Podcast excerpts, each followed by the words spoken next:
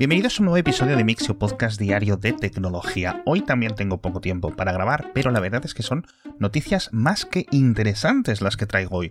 La primera es una de última hora de Google y es que van a permitir a cualquier persona, cualquier usuario, cualquier humano, ocultar los resultados de búsqueda de enlaces que muestren nuestro correo electrónico, nuestro teléfono o nuestra dirección de casa esto es un cambio muy importante de política de Google, poder quitar, ¿no? Eh, simplemente rellenando un formulario de los resultados de búsqueda cualquier URL que contenga alguno de estos datos. Simplemente hay que, eh, os dejo el enlace en las notas del episodio para que lo veáis, para que podáis rellenar este formulario y me parece, bueno, importante para la privacidad, sin ninguna duda, pero también creo que esto puede ser eh, quizás explotado y que seguramente veamos algún ejemplo polémico.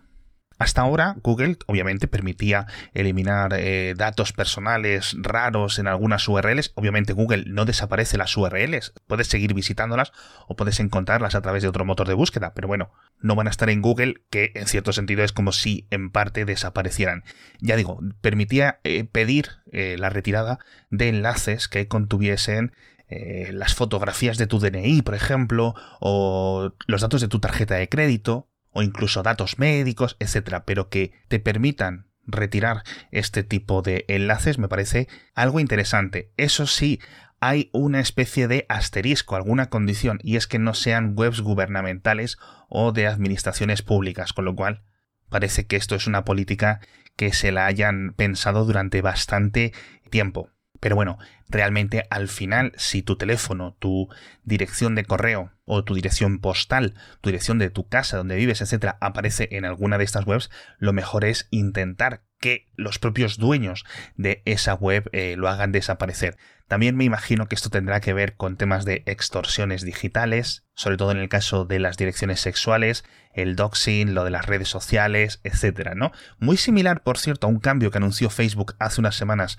si no recordáis nos vamos a un invento de electrónica bastante chulo, pero que yo pensaba que era un poco una chorrada, como digo en la newsletter. Se trata de un altavoz muy curioso y es que es más fino que un papel, apenas unas micras de grosor y funciona bastante bien. En las notas del episodio os dejo un vídeo de sus creadores, unos ingenieros del MIT, en los que podéis escuchar la música que produce. Básicamente es una malla eh, metálica muy muy muy fina, moldeable, es decir, que, que básicamente ondula con el viento, parece una, una, hoja de un cuaderno, que está perforada con unos láseres, tiene un, digamos un funcionamiento piezoeléctrico, etc. Y que produce un sonido pues de una relativa calidad, sobre todo teniendo en cuenta que, que no hay una bocina, es decir, que no, no están las típicas piezas, ¿no? que conforman un altavoz. Y además dicen sus creadores que consume muy poca electricidad, lo cual es muy curioso. Y aquí lo más interesante, porque a ver, tampoco vas a necesitar esto como un altavoz de extremada calidad, pero sus usos son múltiples. Una vez que esto pase de la etapa de prototipo a la producción masiva, que no me cabe duda que lo hará, por ejemplo, según sus creadores, se puede convertir en un sistema de cancelación de sonido. Por ejemplo, para tu casa, para tu vivienda, para tu coche, para los aviones, ¿no? Ya sabéis que la cancelación de sonido activa funciona generando frecuencias que contrarresten a la que queremos evitar, con lo cual es tan sencillo como tener un micrófono, invertir la señal y emitirla a través de estos altavoces finos, altavoces básicamente de papel. Muy curioso, me gustaría que lo vierais. Siguiente aumento electrónica, en esta ocasión eh, de unos investigadores en Reino Unido que eh, afirman haber encontrado una forma para mejorar la tasa de transferencia de datos a través del viejo y del tradicional par de cobre las frecuencias físicas máximas, es decir, los límites del producto, es de un gigahercio, más o menos. Es decir, la frecuencia a la que van bailando las ondas electromagnéticas a través de estos cables. Lo cual, bueno, pues es muy poco, pero dicen que con un simple balón o un balón se puede aumentar hasta 5 GHz. Esto no significa que el límite máximo de transmisión de datos se vaya a multiplicar por 5, dicen que o estiman que se podría aumentar y multiplicar por 3, con lo cual llegar hasta unos 3 gigabits por segundo máximos en un par de cobre. Esto no significa que cualquier pueblo con una señal de teléfono eh, vieja vaya a conseguir una conexión de 3 gigabits por segundo. Obviamente va a depender de cuánta gente comparta ese par de cobre, de las distancias, etc. Pero sí es cierto que la mejora a nivel físico, a nivel electrónico, va a ser alta y a lo mejor gente que sigue utilizando ADSL pues puede ver su velocidad duplicada o triplicada.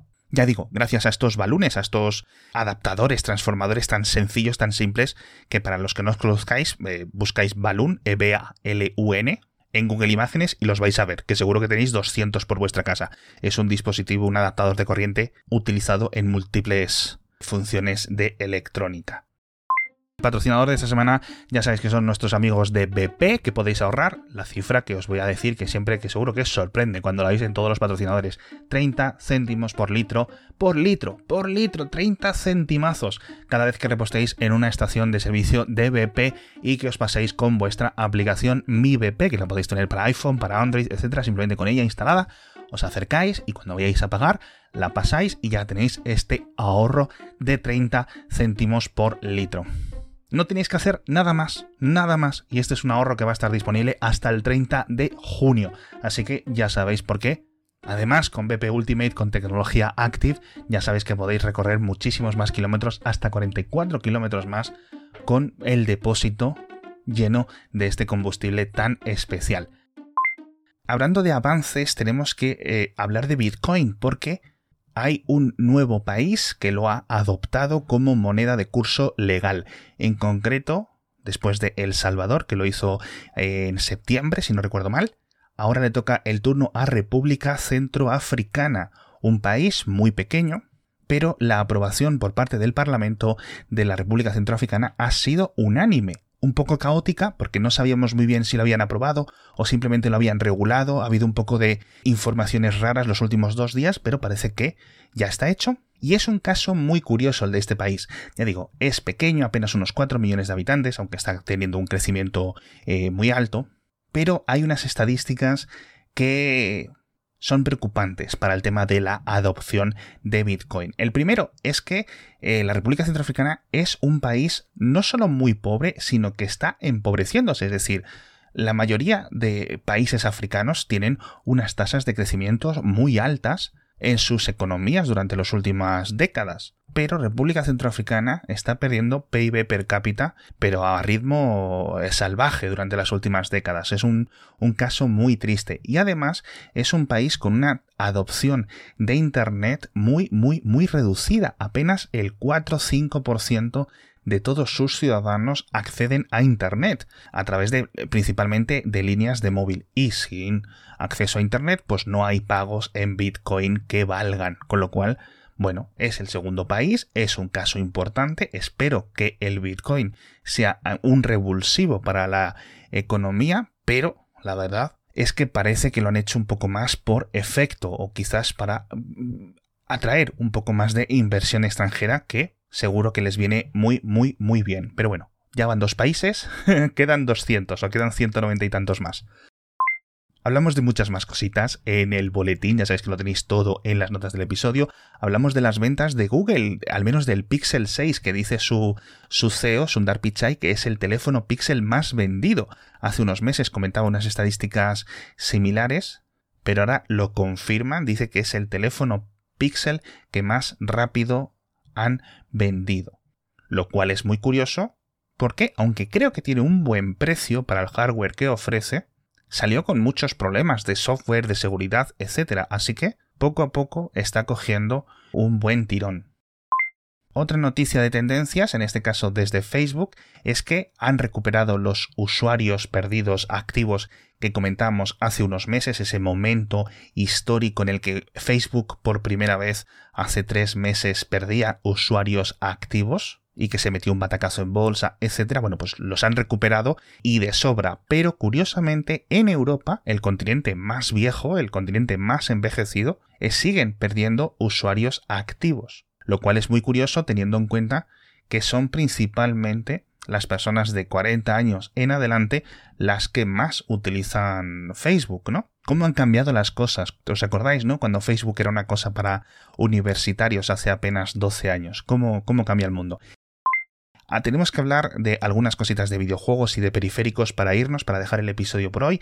La primera noticia es de Sony y es que han creado un equipo para preservar juegos antiguos de PlayStation, lo cual me parece una muy buena noticia y en espera de que confirmen qué es lo que van a hacer. Pero bueno, están contratando ingenieros para este equipo, lo están comentando, y no queda claro si van a dedicarse a, digamos, hacer un soporte de emulación para poder jugar todos los juegos del pasado de PlayStation o de las PlayStation portátiles incluso, reediciones digitales o juego remoto. Pero bueno, parece que se están poniendo las pilas y al final, oye, esto es muy importante, aunque solo sea por mera preservación de software, y que no se conviertan en abandonware o que podamos seguir utilizando los videojuegos que compramos hace 20 años.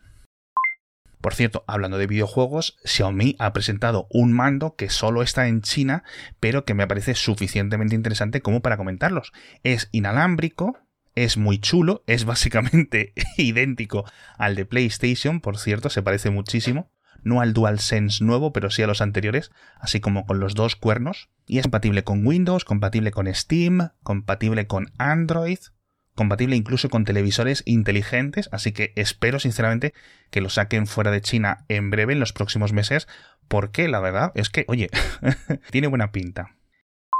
Y por último, hablamos de ratones. Dos noticias súper rápidas. La primera es un proyecto en Kickstarter de un ratón horizontal que no, no lo entiendo muy bien, me ha parecido curioso. Vos, vedlo por vosotros mismos. Imaginaos un ratón de ordenador, el que usáis ahora mismo, pero que solo tiene la parte donde están los botones y la rueda. Digamos que la panza trasera donde reposas la mano no lo tiene. Es decir, es súper es, curioso. Sus creadores dicen que es más ergonómico así. Yo la verdad es que no lo entiendo, pero bueno, vosotros juzgadlo por vosotros mismos. Y también hablamos de un youtuber así muy manitas que se ha creado un ratón, digamos así, de estilo victoriano, de estilo steampunk, a través de, o sea, bueno, con los eh, eh, aparatos electrónicos de un ratón moderno, pero con un diseño eh, hecho a mano, en latón, con grabados, etc. La verdad que le ha quedado muy chulo. En fin, con esto nos despedimos. Tendremos algunas noticias más en las notas del episodio. Hablamos de Spotify y demás, pero ya voy a ir cerrando. Muchísimas gracias a todos por estar conmigo un día más y nos vemos mañana con más noticias de tecnología.